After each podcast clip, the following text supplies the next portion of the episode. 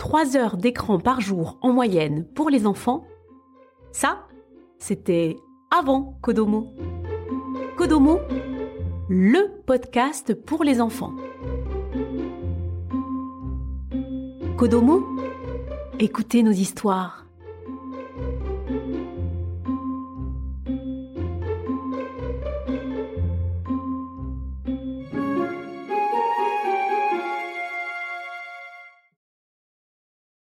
Le conte de Jemima Canard. Auteur Béatrix Potter. Un conte de la ferme.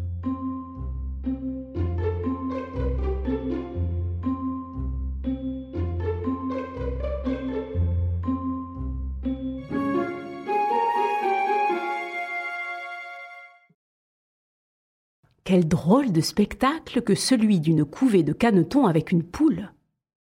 Écoute l'histoire de Jemima Canard qui était ennuyée parce que l'épouse de l'agriculteur ne la laissait pas couver ses œufs. Sa belle-sœur, Madame Rebecca Canard, était parfaitement disposée à laisser quelqu'un d'autre couver ses œufs. Je n'ai pas la patience de m'asseoir sur le nid pendant 28 jours, et vous non plus, Jemima. Vous savez bien que vous ne les garderiez pas au chaud. Moi, je veux couver mes œufs à moi. Je veux les faire éclore moi-même. Cancana Jemima Canard. Elle essaya de cacher ses œufs, mais ils étaient toujours découverts et emportés. Jemima Canard commença à désespérer. Elle décida de faire son nid loin de la ferme. Elle partit un après-midi de printemps et prit la route qu'empruntaient les charrettes pour aller au-delà des collines. Elle portait un châle et un chapeau capote. Quand elle atteignit le sommet de la colline, elle vit un bois au loin. Elle pensa que l'endroit avait l'air tranquille et sans danger. Jemima Canard n'avait pas l'habitude de voler. Mais elle dévala la pente sur quelques mètres, se servit de son châle pour prendre le vent et s'envola.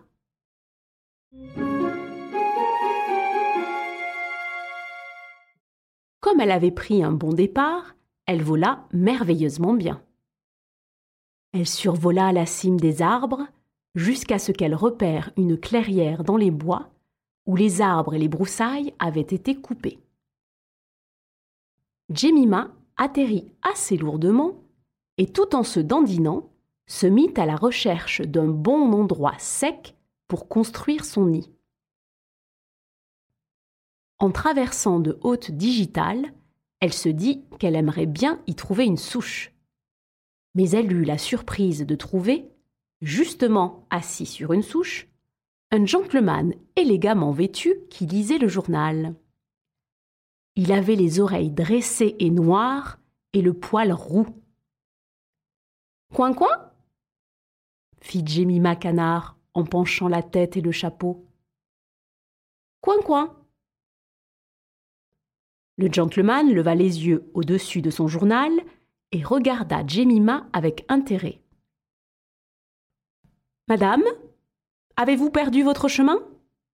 demanda-t-il. Il avait une longue queue touffue sur laquelle il était assis car la souche était un peu humide. Jemima le trouva très poli et très beau. Elle lui expliqua qu'elle n'avait pas perdu son chemin, mais qu'elle essayait de trouver un bon endroit sec pour construire son nid. Vraiment, comme c'est intéressant, dit le gentleman au poil roux, en regardant toujours Jemima avec intérêt.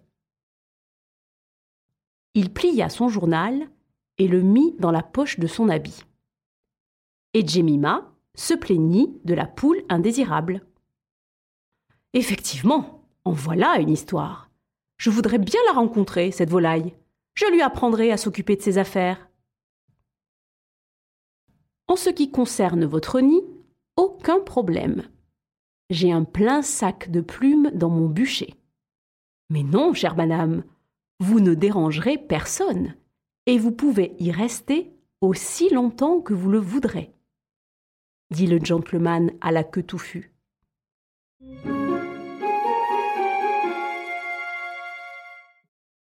Il amena Jemima jusqu'à une maison très isolée et sinistre au milieu des digitales. Elle était faite de fagots et d'herbes sèches, et il y avait deux seaux cassés, empilés l'un sur l'autre en guise de cheminée. Voici ma résidence d'été. Vous ne trouveriez pas mon terre. Enfin, ma maison d'hiver aussi pratique, dit le gentleman, bien accueillant. Il y avait un hangar délabré à l'arrière de la maison, fait avec de vieilles boîtes à savon. Le gentleman ouvrit la porte et fit entrer Jemima. Le hangar était presque entièrement rempli de plumes et il y faisait une chaleur presque étouffante. Mais il était confortable et très doux. Jemima Canard fut plutôt surprise de trouver une telle quantité de plumes. Mais c'était vraiment confortable. Et elle fit son nid sans aucune difficulté. Quand elle ressortit, le gentleman au poil roux était assis sur une bûche et lisait le journal. Plus exactement, il tenait son journal bien ouvert, mais regardé par-dessus. Il était si poli qu'il semblait presque désolé de laisser Jemima rentrer chez elle pour la nuit. Il promit de prendre grand soin du nid jusqu'à son retour le lendemain. Il dit qu'il adorait les œufs et les canetons et qu'il serait fier de voir une belle couvée dans son bûcher. Jemima Canard passa là tous ses après-midi. Elle pondit neuf œufs dans le nid. Ils étaient très gros et d'un blanc un peu vert. Le gentleman roux les regardait avec grand intérêt. Il les retournait et les comptait quand Jemima n'était pas là. Enfin, Jemima lui annonça qu'elle avait l'intention de commencer à les couver le lendemain. Elle ajouta Je vais rapporter un sac de maïs. Comme ça, je n'aurai pas besoin de quitter le nid jusqu'à l'éclosion des œufs. Il pourrait attraper froid, dit Jemima, qui était très consciencieuse. Madame, je vous prie de ne pas vous encombrer avec un sac. Je vais vous donner de l'avoine. Mais avant d'entreprendre cette fastidieuse couvée, je vous offre un petit plaisir. Dînons ensemble tous les deux. Puis-je vous demander d'apporter de la ferme quelques fines herbes du jardin pour faire une savoureuse omelette? De la sauge et du thym, et de la menthe, et deux oignons, et puis du persil. Je m'occupe de la matière grasse pour la phare. Enfin, pour l'omelette, dit le gentleman au poil roux si accueillant. Jemima Canard était naïve. Même la mention de la sauge et des oignons ne lui donnèrent aucun soupçon. Elle alla au jardin, arrachant d'un coup de bec des feuilles de toutes les herbes qui sont utilisées pour farcir un canard rôti. Et elle se rendit dans la cuisine en se dandinant prit deux oignons dans un panier.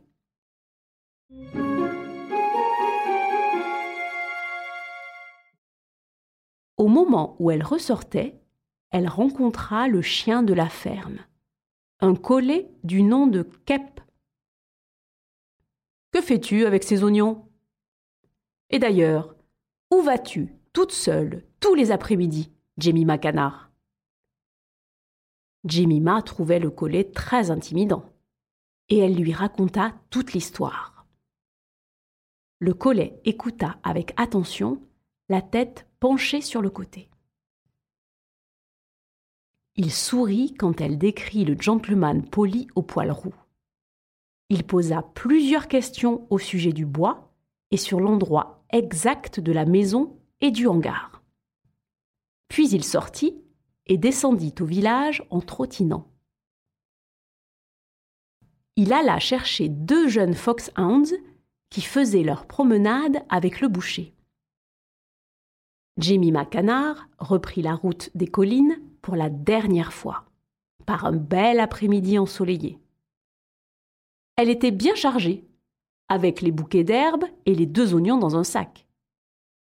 Elle survola le bois et atterrit en face de la maison du gentleman à la queue touffue. Il était assis sur une bûche. Il reniflait l'air et jetait des regards inquiets vers les bois. Lorsque Jemima atterrit, il sursauta. Venez à la maison quand vous serez allé voir vos œufs, et donnez-moi les herbes pour l'omelette, et soyez précise. Il était plutôt sec. Jemima Canard ne l'avait jamais entendu parler comme ça. Elle fut surprise, et ça la mit mal à l'aise. Alors qu'elle était à l'intérieur du hangar, elle entendit des pas à l'arrière du bâtiment.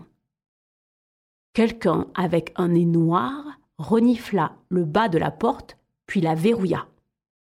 Jemima prit peur.